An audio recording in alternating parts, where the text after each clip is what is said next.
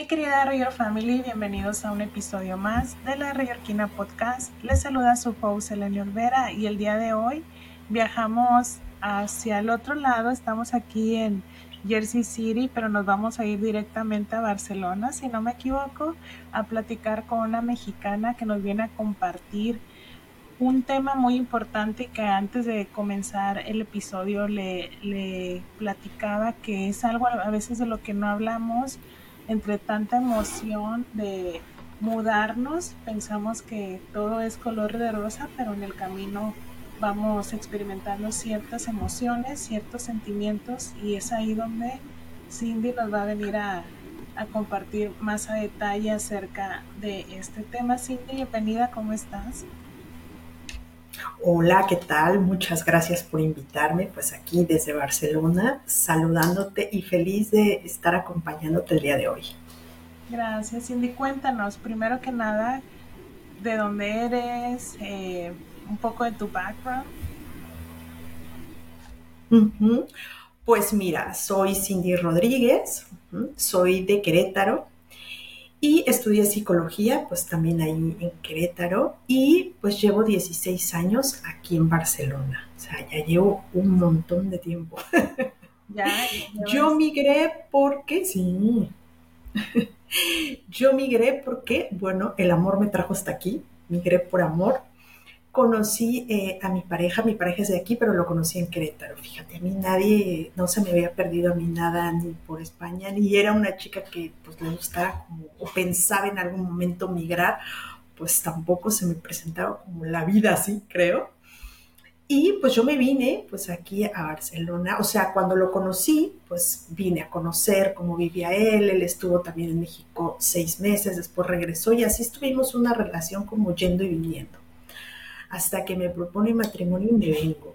Yo me vine como muy, muy con muchos corazoncitos, qué bonito el amor, pero nunca me puse a pensar como a qué me iba a dedicar, cómo iba a ser el cambio. Eh, yo no me puse a pensar nada de todas las consecuencias que iba a traer pues el migrar. Yo simplemente migré pensando qué bonito el amor y ya está.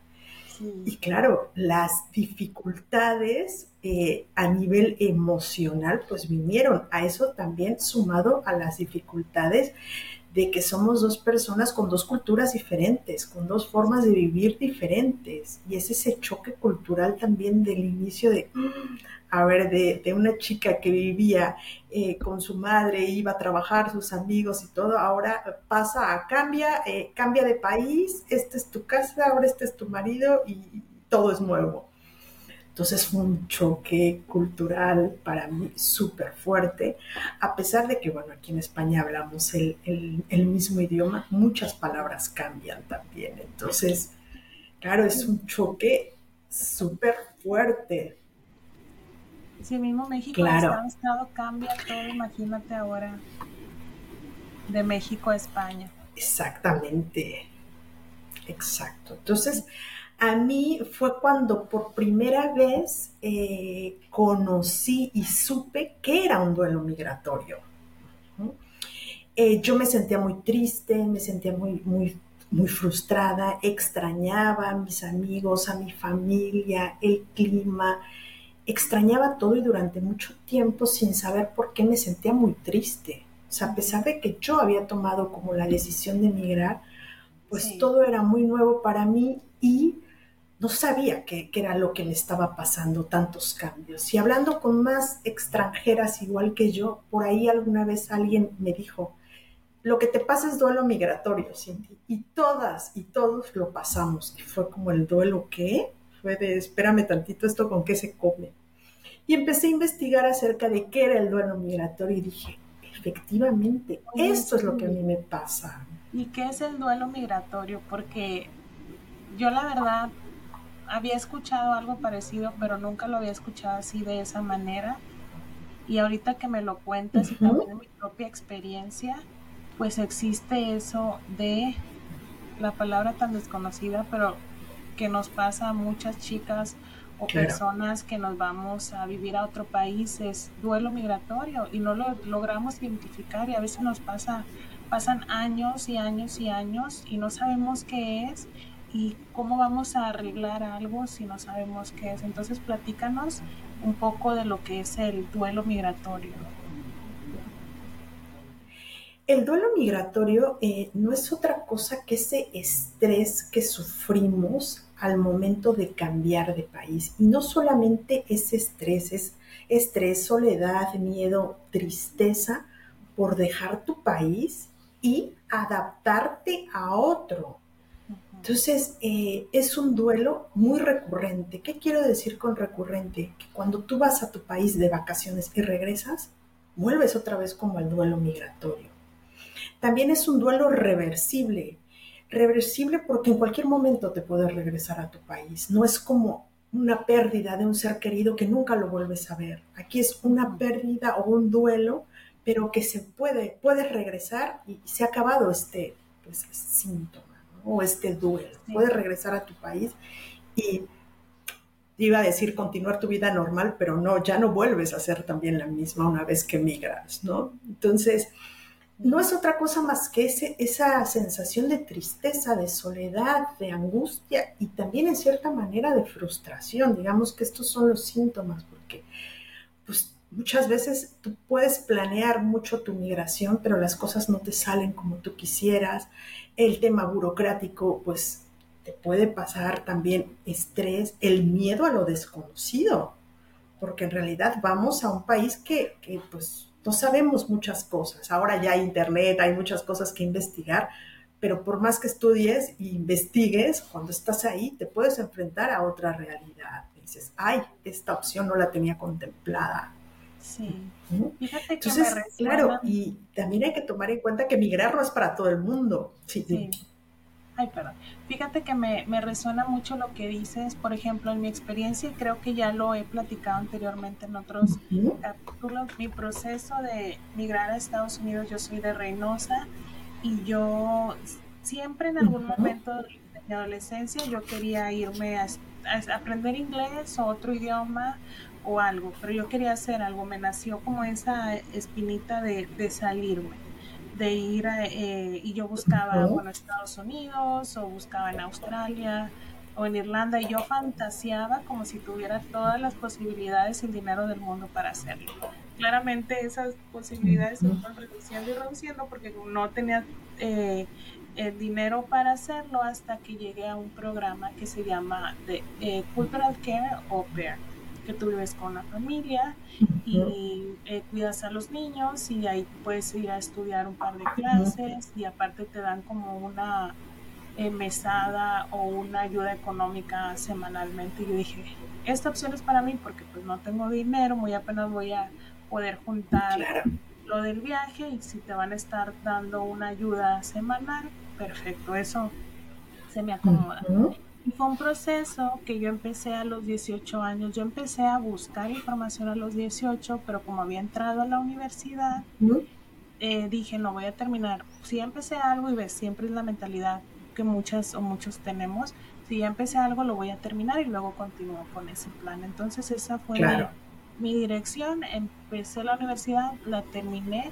Entonces como era algo que quería hacer y lo había pensado y planeado y planeado y planeado, o sea, lo tenía tanto tiempo, mm, cuando me mudé a Estados Unidos, a Maryland, no me dio tanto ese choque, yo estaba como que súper todo mi ah. año, dos años, yo estaba, eh, y ahora qué voy a aprender, y ahora qué voy a hacer, y a quién voy a conocer, y qué voy a hacer, entonces siento que no me frustró tanto en este todos me decían, extraño a mi familia, extraño eh, la comida y extraño, no sé, mis amigos. Y yo ponía, yo estuve en un grupo de jóvenes, Testimonio y Esperanza, y fue lo, primero que yo extrañaba por la rutina y por lo que hacía en las actividades que teníamos. Entonces dije, eso es lo primero que voy a extrañar porque no lo voy a tener en Estados Unidos mi familia, claro que sí, pero yo sé que voy a tener contacto con ellos y así. Y pues la comida, lo queramos o no, no tan rica o no, siempre va a haber alguna comida mexicana en alguna parte del mundo, o sea que esto. Pero cuando me di cuenta que algo pasaba en mi persona fue cuando regresé a México. Y eso fue el... Solamente estuve un mes en México estuve dos años en Estados Unidos, en Maryland. Regreso a México y ese mes yo ya no sabía qué hacer. Sentía que yo me quedé en... Se me congeló el tiempo cuando yo me fui solo a mí y a todas las demás personas, pues el tiempo siguió corriendo. Entonces, cuando yo llegué, un 2014, yo llegué a Selene en 2012, pero todas las personas tenían ya una vida eh, en el 2014. Fue una sensación súper extraña, súper rara, que me costó un mes y dije, no, me regreso a Estados Unidos. Entonces siento que ahí fue como que una experiencia súper rara en emociones que a mí me, mm, me causó un impacto súper fuerte. Claro, claro, porque aquí también hay, hay, juegan muchos componentes dentro del duelo migratorio, porque eh, cuando muchas veces eh, van muchos estudiantes ¿no? de intercambio o van a estudiar y regresan, es una migración que desde mi punto de vista disfrutas un montón porque vas, estudias, conoces, viajas, te diviertes y hay un boleto de regreso. Sí. Entonces, que muchas veces utilizas ese boleto y la vida te cambia y te quedas, pero ya disfrutaste como ese proceso de ser estudiante y de, y de pasarla como en grande, porque sabes que en un momento dado hay un boleto de regreso. Aquí es cuando a veces se puede pasar un poquito más mal, es cuando no hay un boleto de regreso, cuando ya vas y dices, no sé cuándo vaya a regresar o cuándo vaya a tener la oportunidad de, volver. Entonces aquí es donde tal vez creo que se sufre un pelín más de decir, ay, y ahora, ¿cuándo voy a volver a abrazar a mi familia, a mis amigos eh, o a compartir un domingo familiar? Es como, ay, a veces esto nos pesa bastante. Y luego viene la otra parte en la que tú dices, sí, regresé y yo ya no me sentía igual, porque dentro de nosotros hay muchos cambios que ya no somos los mismos. O sea, esa persona que se fue, eh, migró y regresa a su casa o a su país y es como todo lo ve con otros ojos. Y habrá cosas que te gusten más y habrá cosas que te gusten menos. Y ahí es otro choque que dices, mm, ¿y ahora cómo me adapto? Y muchas veces también terminas preguntándote, ya no tengo las mismas afinidades que antes tenía con mis amigos, por ejemplo. Sí. O ya no comparto esas mismas cosas o esos mismos pensamientos. Y es, ¿qué hago entonces ahora? Y, es como ese choque o cosas que antes tú veías tan normales en tu país, ahora ya no lo ves tan normal, que dices, ¿cómo es posible que yo veía esto normal y ahora ya no es? Sí, siento Entonces, que pasas por muchas, muchas cosas muy sutiles. Sí. Sí, demasiado. Y por ejemplo, ahorita me llamó la atención en, en tu caso particular y siento que puede ser un caso eh, de otras personas de que también son parte de la Real Family. Tú te vas a España um, por el amor, el amor te llevaste a España y luego como que uno estás viviendo tu etapa en pareja, en, ese enamoramiento y esa parte de compartir que a veces no, eh, lo que veo, ¿verdad? A veces no eh, ves otras cosas porque pues estás en enfocada en ese compartir y crecer en pareja y luego ya te vas a, a, a otro país y empiezas como ese proceso de qué bonito todo, qué padre conocer, pero eso dura un cierto tiempo y luego ya te caen los 20 en la cabeza y dices, espera, ¿y mi familia? Espera, ¿y mis amigos o mis actividades? Y como dices, por ejemplo, en mi caso ya tenía un boleto de regreso, pero en tu caso pues era algo indefinido y cuando es algo, y no indefinido, pero no tienes un boleto de regreso porque ya decides pues vivir una vida en ese lugar, entonces como que la incertidumbre empieza ahí a florecer y también es difícil manejar esas situaciones. ¿Cómo lo hiciste tú antes de, imagino que ese proceso te hizo em, estar más de lleno en esta parte de, del duelo migratorio, pero siento que eso eh, fue lo que te hizo descubrir y especializarte en esto, ¿verdad? Si no me equivoco, tú me, platicas.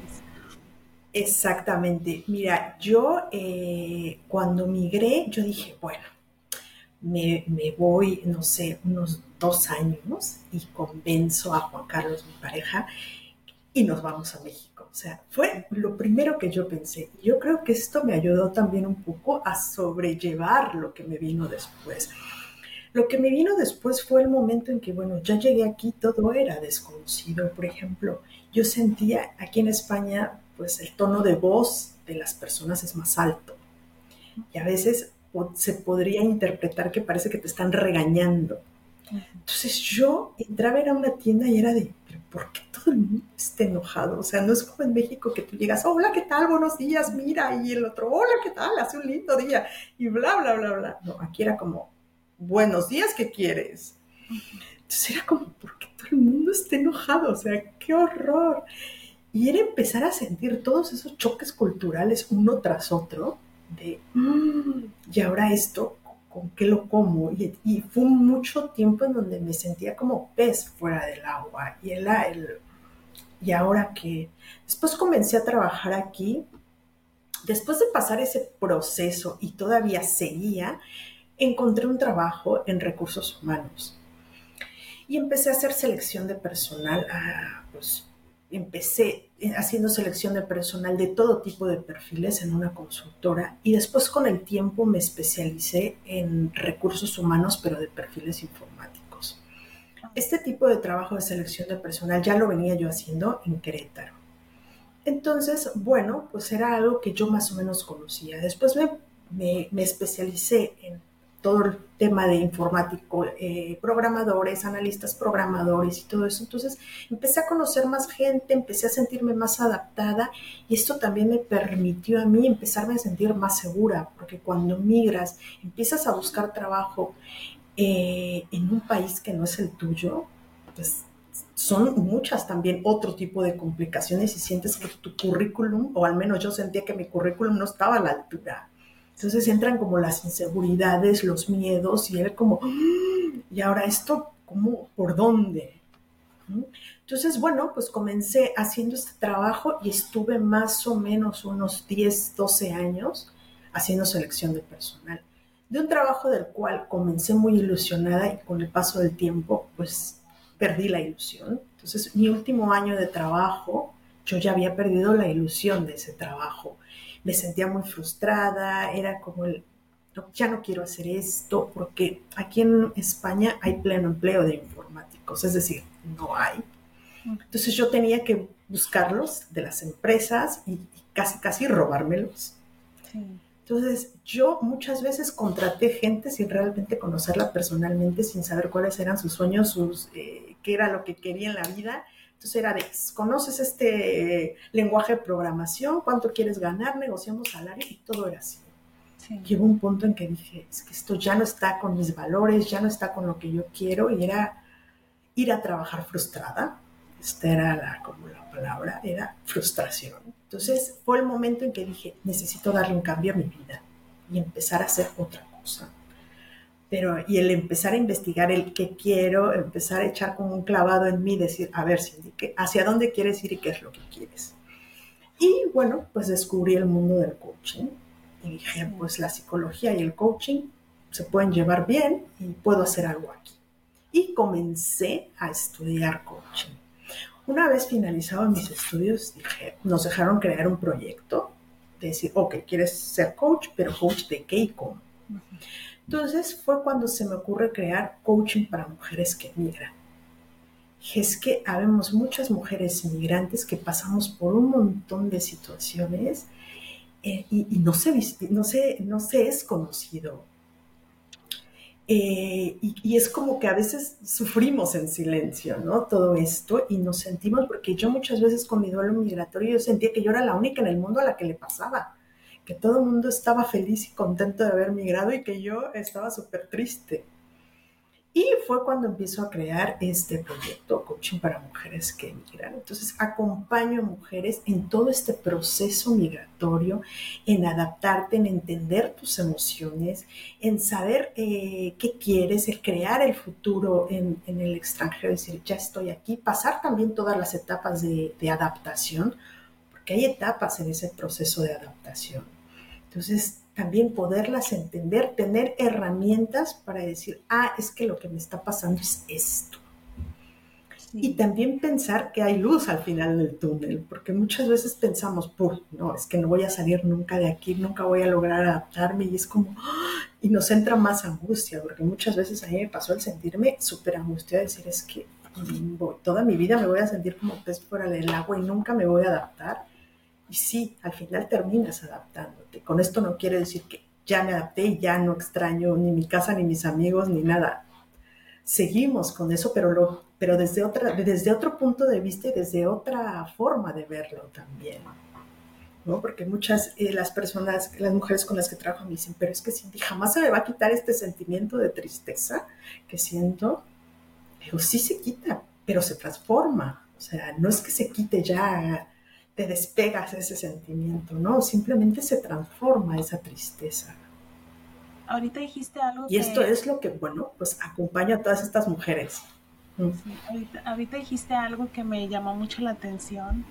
Em, el hecho de que piensas que eres a la única persona que le pasa eso y a veces una de las cosas que nos, nos limitan o, nos, no nos permiten hablarlo es decir, espera, pero estoy viviendo esta experiencia, estoy en otro país, estoy bien y sientes como esa culpabilidad de que, o sea, como estoy siendo malagradecida con la experiencia y con la vida, entonces eso es una de las limitantes que, que te hace no hablarlo con las demás personas. Entonces por eso siempre pensamos que somos las únicas personas o la única persona que le pasa eso porque no lo no lo, no lo externamos por eso de sentir como culpa de decir, Ay, pero soy mal agradecida. Y otra cosa que me he dado cuenta también es que cuando uno lo comparte eh, con la familia o así que está en México también, pues es, lo, es un poquito lo mismo. Tranquila, estás viviendo esa experiencia, estás con tu pareja, estás formando una familia en un lugar bien bonito o estás haciendo esto. Entonces, como que obviamente, digo, no es que lo hagan las personas de mala manera, sino que es, este es el círculo de nuestra vida y cada persona lo ve de diferentes ángulos, pero en realidad nosotros estamos y estamos viviendo y teniendo ciertas emociones de las cuales no, no entendemos. Entonces son muchos, muchos factores y, y, y, eso pasa mucho que a veces no lo platicamos y al momento de no platicarlo, pues no sabemos que hay alguien más viviendo también la, misma experiencia. Sí, muchas veces nuestros amigos, nuestra familia, pues no nos entiende porque nunca han pasado por esta situación. Entonces, claro, hacen lo que ellos buenamente pueden, animarnos y, dar, de échale ganas, mijita, mijito, y ya está. Pero sí, si nunca lo has pasado, es difícil entenderlo. Entonces, por eso también es, hablarlo, pero con alguien que ya, haya, que ya haya pasado también por esto y que, que te diga, sí, sé lo que se siente, sé dónde estás y, yo te acompaño en este camino. Sí. Como si hay luz al final del túnel, sí la hay. Sí. Nos comentabas al, inicio de, la entrevista de los síntomas del, del duelo migratorio, pero si nos los volvieras a compartir para, tenerlos más en mente y decir, bueno, yo estoy... Claro que sí. Y a ver si tengo, estoy pasando por esto. ¿Sientes miedo, frustración, tristeza, soledad, eh, angustia, vulnerabilidad? Nos sentimos vulnerables también cuando migramos. Y es también, eh, más que los síntomas, es dejarte sentir ¿Cómo me siento hoy?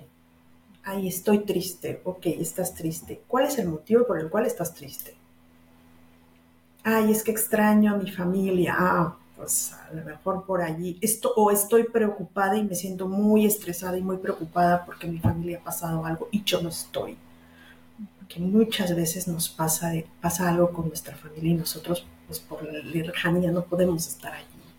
Entonces estás, vives con esa preocupación el, sentirte pez fuera del agua, del que sientes que no, no, te estás adaptando.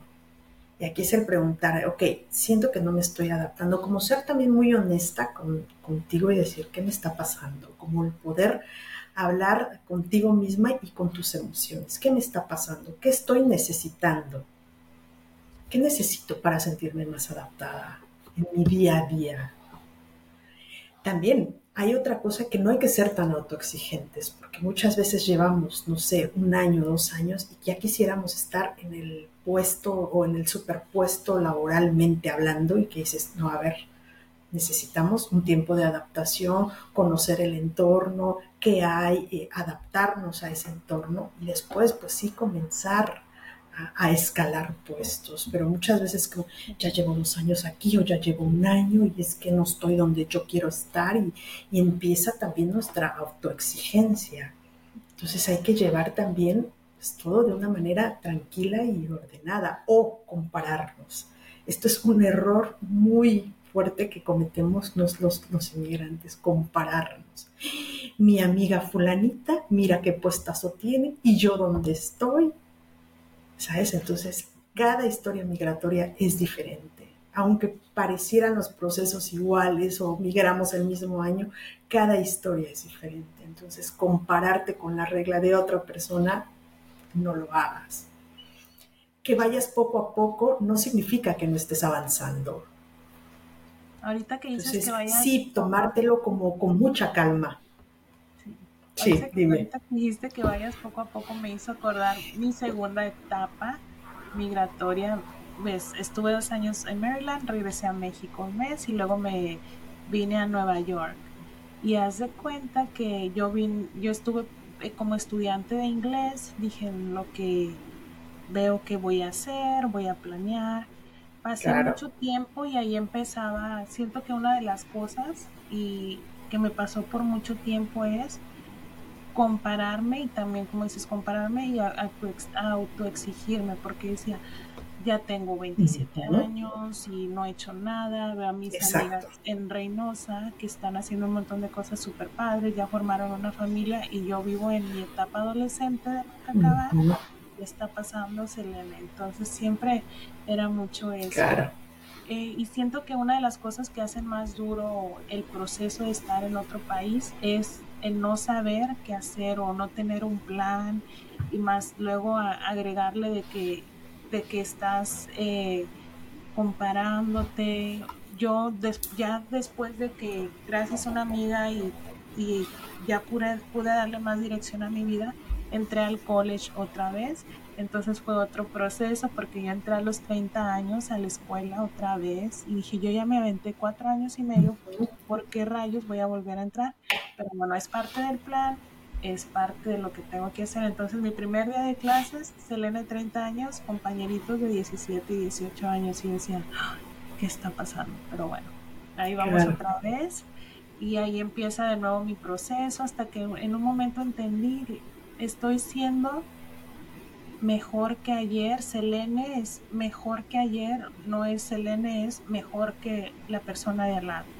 Entonces ya cuando empiezas a, pensar, soy mejor que ayer estoy cumpliendo un, estoy dando un pasito más a mi meta cada día de lo que yo quiero hacer con las herramientas que yo tengo, con las posibilidades que yo tengo, con la situación que yo estoy viviendo. Estoy dando un pasito más cerca a mi meta, sí, perfecto, vámonos. Entonces ya cuando dejé de, de darme tan duro en cuestión emocional, en compararme, en exigirme mucho, porque hasta mi mentalidad era, si yo no sé inglés completamente como un nativo americano, o sea, una persona que nació aquí, no sé inglés. Y yo no sé esto completamente como esta persona, no lo sé. Entonces cargué mucho tiempo esa mentalidad tan pesada que me limitaba a hacer otras cosas. Entonces fue muy difícil, fue un camino súper interesante. Ya veo atrás y digo, ay, ¿cómo, cómo puede ser tan dura con, conmigo misma? Pero ahora estoy, cuando ya uno deja todo eso, ya estás más tranquila, vas más ligera en la vida, vas más ligera definitivamente, ya no estás cargando todas esas mentalidades o situaciones y ya vas pues dándole un poquito mejor a lo, a lo que viene.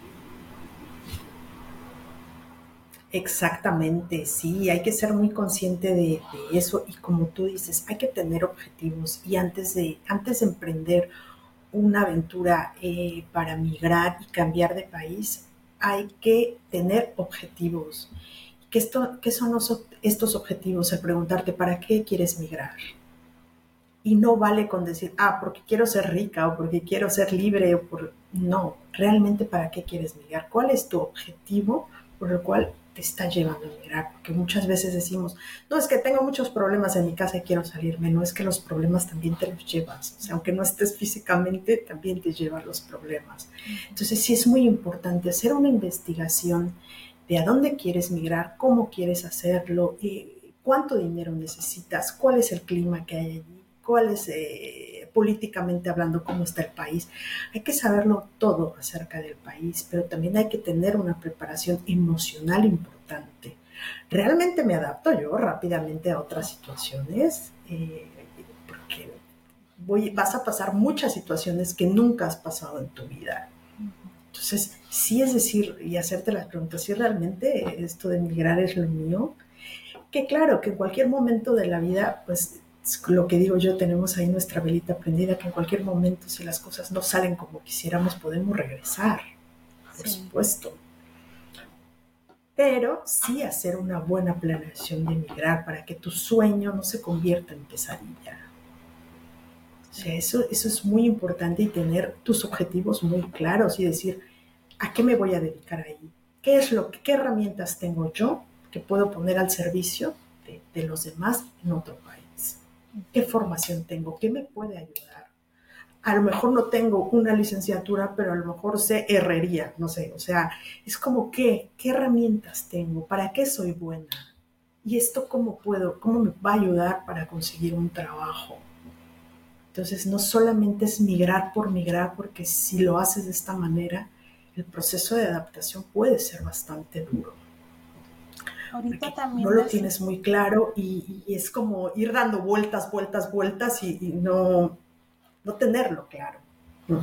Ahorita también decías algo que al, al inicio de la entrevista y también que siento que también todas las chicas lo hemos pasado y estoy segura y lo hemos visto en mexicanas en el mundo de lo que uno es, cómo uno se minimiza cuando va a otro país, lo que estudiaste, eh, el, tus, si tus habilidades y todo no son suficientes y no te sientes al nivel. Ahorita que lo decías anteriormente, que no te sentías como al mismo nivel y cuando lo dijiste, dije, espera, a mí me pasó mucho, me pasó demasiado y con otras amistades platicando es como algo de que si yo estudié esto, pero como no lo estudié aquí, no es suficiente. Entonces siento que eso es algo que nos pasa mucho. ¿Cómo, ¿Cómo crees que podemos sobrellevar eso? Claro, una de las, de las eh, formas o una opción es vamos a creernos quiénes somos y es trabajar en nuestra autoestima. Es decir, a ver quién soy yo y qué, eh, qué habilidades realmente tengo. Entonces, eh, es conocernos y creer en ese currículum que tenemos. Mm. Decir, pues mira, estos son mis skills, esto es lo que yo he hecho y esto es lo que he aportado. No, no son en el país donde, donde vivo actualmente, no, pero mi experiencia vale. Y creer que tu experiencia vale. y sobre todo, pues ir con la cabeza como muy alta, el trabajar contigo mismo y creértelo creer que realmente eres ese, ese currículum, es decir, esta soy yo, y yo he hecho esto. Sí, y no solamente Y muchas veces, por ejemplo... Ay, no, perdón, dale, dale tú, Cindy. No, no, dime, dime. dime, dime, que se me va a mirar bla, bla, bla. El currículum y de nosotros, las habilidades que nosotros hemos adquirido, a veces y, me es tan impresionante eso porque es algo que nos pasa así. Tenemos, estudiamos esta carrera o estudiamos estos eh, cursos, certificaciones, más la experiencia que tuvimos en nuestro país, más eh, muchas cosas que van eh, alimentando lo que somos profesionalmente, vamos a otro país y pensamos que no es suficiente, pero se nos olvida que el hecho de migrar a otro lugar nos da, nos da un valor agregado que no nos damos cuenta y es una habilidad invisible a lo mejor que no la vemos, pero que ahí está y que eso también tiene que ser parte de, y muchas empresas o muchos lugares de trabajo lo ven. Y a veces dicen, sí, esta persona que viene de México o esta persona que viene de Latinoamérica o esta persona que, eh, que se ha mudado eh, esta cantidad de veces tiene un poder de adaptación o tiene una capacidad de adaptarse que me funciona y justo es lo clave y lo que necesito para este puesto de trabajo. Y a veces no lo vemos así, pero es importante que todas las personas que nos están escuchando se den cuenta que eso también es algo, un valor agregado que, que tenemos que, que reconocer y también utilizarlo siempre a nuestro favor de que tenemos esa capacidad de adaptarnos y hacer muchas cosas y que eso también que nos impulse pues a, seguir buscando el siguiente paso. Claro, claro, ser resilientes, eh, adaptarte y decir, es que esta soy yo. Y también reconocer tus habilidades que tenías en tu país de origen y las habilidades que has adquirido ahora es como que no solamente es, pues mira, sé Word, PowerPoint, Excel, no, es, y, aparte también soy resiliente, me adapto fácilmente, eh, he logrado pues aprender el idioma del país, o sea, sí es como, he aprendido muchas cosas, te abre también, migrar no todo es malo, también te abre la mente a experimentar un montón de cosas que a lo mejor en tu país de origen pues puede ser más complicado hacerlo. Conoces mucha gente de otros países que dices, wow, ¿no? Te abre también a esa riqueza eh, cultural. Entonces, sí el creerte y el trabajar mucho con tu autoestima, porque creo que eh, cuando migramos, sí, muchas veces y en muchas ocasiones nuestra autoestima se ve un poco afectada y a la hora de pedir trabajo es súper importante que nosotras creamos en nosotras mismas y creamos en nuestra capacidad para poder hacer las cosas. Es decir, si puedo hacer este trabajo y si me veo capaz haciendo este trabajo. También siendo honestas con nosotras, me decir, bueno, si tengo que regresar a estudiar, pero este es mi objetivo, pues regresaré a estudiar. Mm. O me haré una segunda carrera o haré una maestría para llegar a este objetivo está muy bien, pues ahí quiero llegar y hay que luchar por ese, por ese objetivo y no darnos como tan, no darnos por vencidas, o sea, hacer, creo que las mujeres somos bastante luchadoras en este aspecto, pero sí hay que tener claro el objetivo y creer quiénes somos, creer en nosotras. Y si no crees en ti, pues eh, busca ayuda, busca ayuda para empezar a subir tu autoestima, porque muchas veces esto nos frena a la hora de buscar un trabajo. Y también hay otra parte muy importante, no sé en Estados Unidos como sea, pero por ejemplo aquí en España hay que negociar tu salario.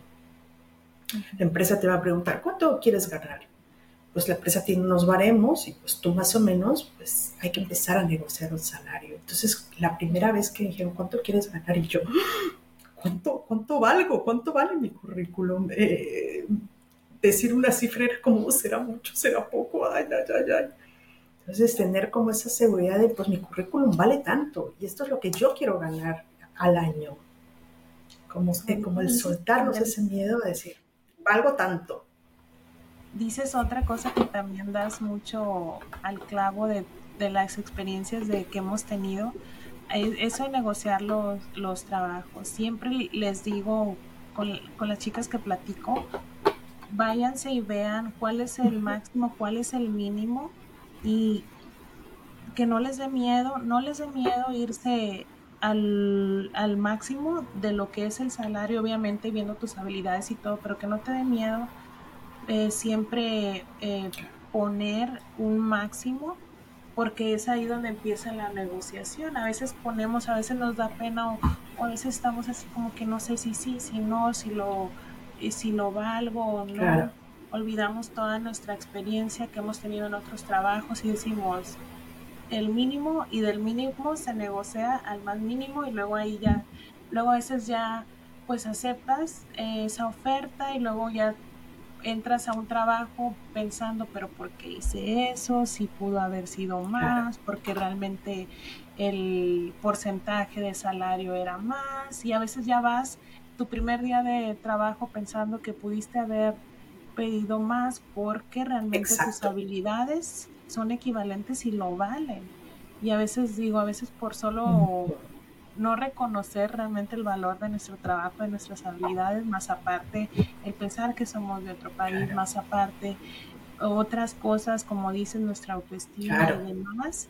Y a veces nos vamos con lo primero o lo menos de lo primero que es y pues ahí nos quedamos un año, dos años, diez años en un trabajo en el que no nos sentimos a gusto a lo mejor desde el día uno. Así es que mexicanas, latinas, que estén en, en, el mundo o en su mismo país, no les que no les dé miedo eh, pedir lo que es y váyanse por el, por el, el más alto de, de, su estudio de cuánto es lo que paga y de ahí pues empiecen a, negociarlo, pero que nunca, nunca les dé miedo porque si no, luego ahí puede, puede haber una, una dificultad.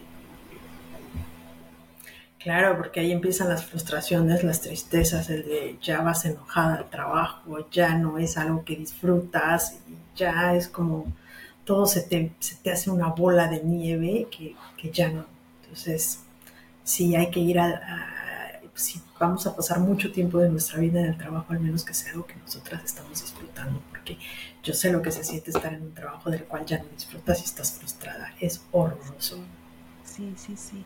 Ahorita entonces ya hablamos de los síntomas eh, del duelo migratorio. Nos platicabas también que hay etapas de adaptación. Si nos puedes platicar un poquito. Sí, dentro, de, dentro del proceso de, tu duelo migratorio, pues hay tres etapas en, en, la adaptación. Una es cuando tú llegas y pues todo lo ves súper bonito y es como lo que, lo que se llama la luna de miel. ¿no? Que llegas y dices, ay, qué bonito lugar, aquí estoy súper contenta, aquí voy a poder hacer mi vida, ay, sí que te encanta todo del país. Y empiezas pues a ser como la chica exploradora, y ahora voy a ir aquí, y ahora voy a ir a conocer acá, y wow, estás como maravillas. Hablas con tu familia y todo está tan bonito acá, y wow, todo, todo es precioso. Y la segunda etapa es donde ya, ya, no las, ya no ves las cosas como tan bonitas, sino que empiezas pues a encontrarte con, eh, con trabas burocráticas, empiezas a que pues a lo mejor encontrar trabajo no era como tan rápido como te lo habían contado, eh, o pues el alquiler no es tan barato como lo habías pensado, y es cuando te empiezan a suceder o pequeños obstáculos, empiezan a pasar pequeños obstáculos empiezas a ver pues tu migración de otra manera, que aquí es cuando puedes preguntarte, mm, ¿realmente estoy donde quiero estar? ¿Realmente esto me gusta? esto no, no era como yo lo había pensado ni planeado. Y empieza ese choque entre me quedo, me regreso, eh, me gusta, no me gusta. Y es esa lucha ahí de, ¿y ahora qué hago? Aquí es donde te empiezas a sentir triste, en donde estás estresada porque a lo mejor tienes planeado estar, no sé, uno o dos meses sin trabajo porque ya piensas que rápidamente vas a encontrar trabajo y no está siendo así. Entonces, son como todas esas trabas y esas cositas que te van sucediendo a lo largo de toda esa migración en donde pues estás, ¿qué hago? Me quedo. Muchas personas aquí es donde deciden regresar, que dicen, esto no es para mí, como siempre he dicho, migrar no es para todo el mundo. Y está bien si te regresas, ¿eh? O sea, porque muchas veces me he encontrado personas que me dicen, no, no, es que me voy a sentir fracasada si me regreso. Para nada. Al contrario, este lugar no es para mí, es válido poderlo decir y ser honesta conmigo mismo. Después viene la, la tercera etapa en donde todo encaja, en donde también en la segunda etapa haces comparaciones. Es en México era mejor que aquí, esto es mejor allá, y, ¿sabes? Entonces empieza mucho el tema comparación. Entonces ahí es donde, pues ese error lo cometemos mucho, de compararlo. Cada país es diferente, pero para nosotros, pues es como nuestro punto de referencia.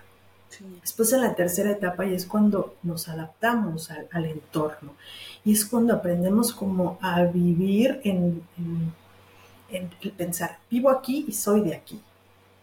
Y las cosas son, cada lugar es diferente. Y empieza ese proceso en donde, bueno, pues tú ya tienes un trabajo, en donde empiezas a sentirte que perteneces más a esa sociedad.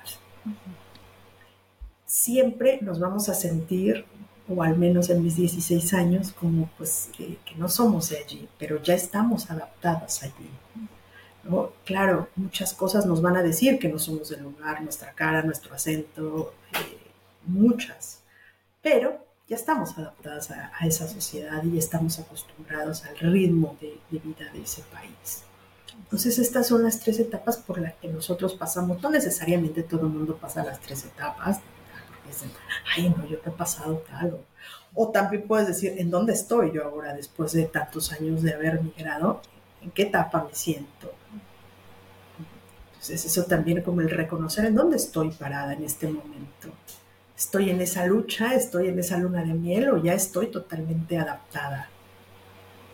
O si no, que le hagan como yo, dije, soy de Reynosa, amo Reynosa, pero también viví mucho, pues aquí está en Nueva York cruzando el río y viví mucho tiempo ahí, entonces dije, soy la reynorquina, ya creé mi propio lugar, mi propio estado emocional en el que me siento adaptada y segura. Exacto, perfecto. Pues es eso, estás ya en ese proceso de adaptación, que ya estás, eres del lugar con eso no significa que no extrañes tu país, que no extrañes tu familia, no, pero ya te adaptaste al lugar. Ya, y también nos decías de las herramientas. Eh, no sé si eran herramientas exactamente para adaptación o más bien, déjame lo pongo así, por ejemplo, ya las chicas que nos, nos escucharon y dicen, espera, me identifico con esto y con esto, me ha pasado esto, ya vieron los síntomas, ya saben que por ahí es donde va y hay algo que trabajar, ya identificaron eh, de pronto la etapa de adaptación en la que se encuentran. ¿Qué más podemos hacer? Por ejemplo, yo me siento de esta manera, ya identificando el síntoma, ya acudo a ti. ¿Cuál sería el siguiente paso? ¿Cómo serían, por ejemplo, em, el trabajo que tú llevas eh, con las chicas con las que trabajan? ¿Cuáles serían como, cómo sería el trabajo de coaching?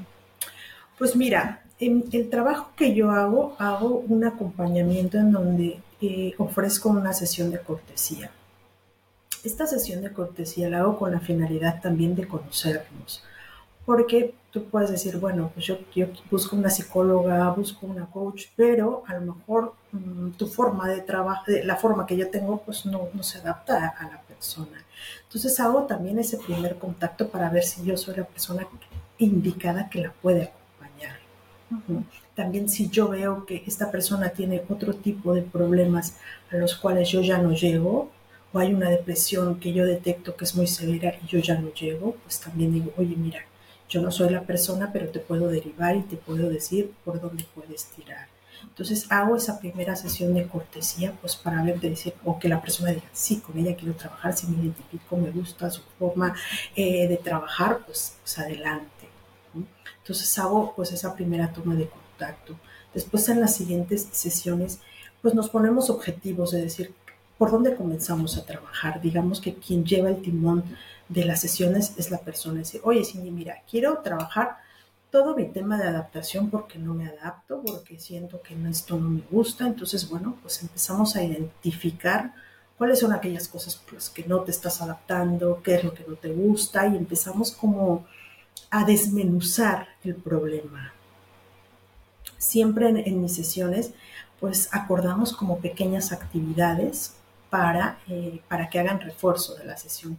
Esto quiere decir que, bueno, pues dejo pequeñas tareas, acciones en donde diga, oye, no me adapto. Bueno, pues te voy a pedir que pues, un día de estos vayas a una cafetería, observes a la gente qué hace, cómo hace, entonces, y, veas qué es lo que te gusta, qué es lo que no te gusta del lugar, que empieces a explorar y tomes apuntes.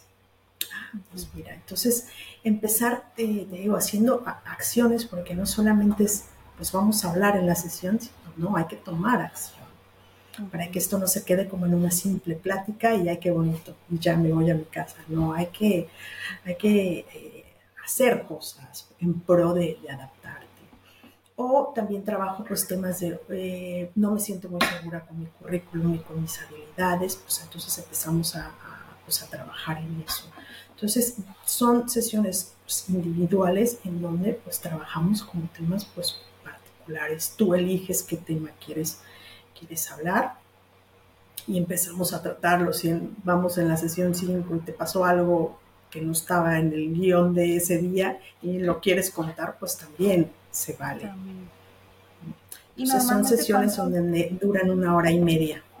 Ah, perfecto. Una hora y media. Wow, ese es un buen tiempo de, acompañamiento. Y lo hacen, lo haces una vez cada cuánto?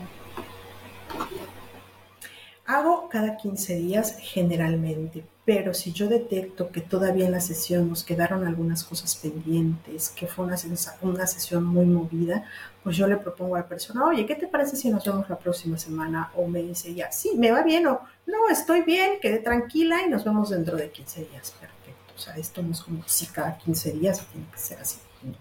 Si en el transcurso de, esos 15 días pasa algo y la persona quiere adelantar sesión, pues ningún problema, me manda un WhatsApp. Si adelantamos sesión que me ha pasado esto, pues adelantamos.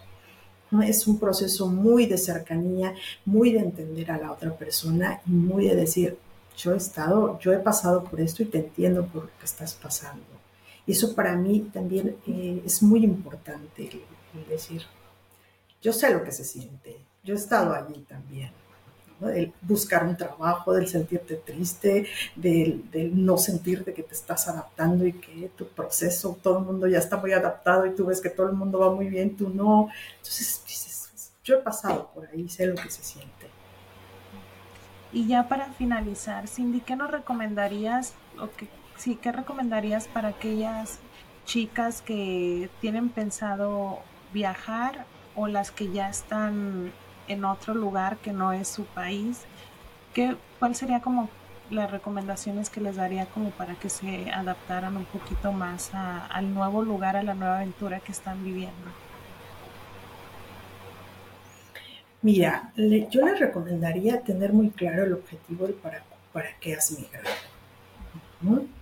El, cuando llegues al país, el, el volverte una chica exploradora del lugar, irte a tomar un café tú sola y observar a la gente, cómo, qué hace la gente, cómo se divierte, cómo eh, hace una compra, todo. O sea, ser como la exploradora de todo.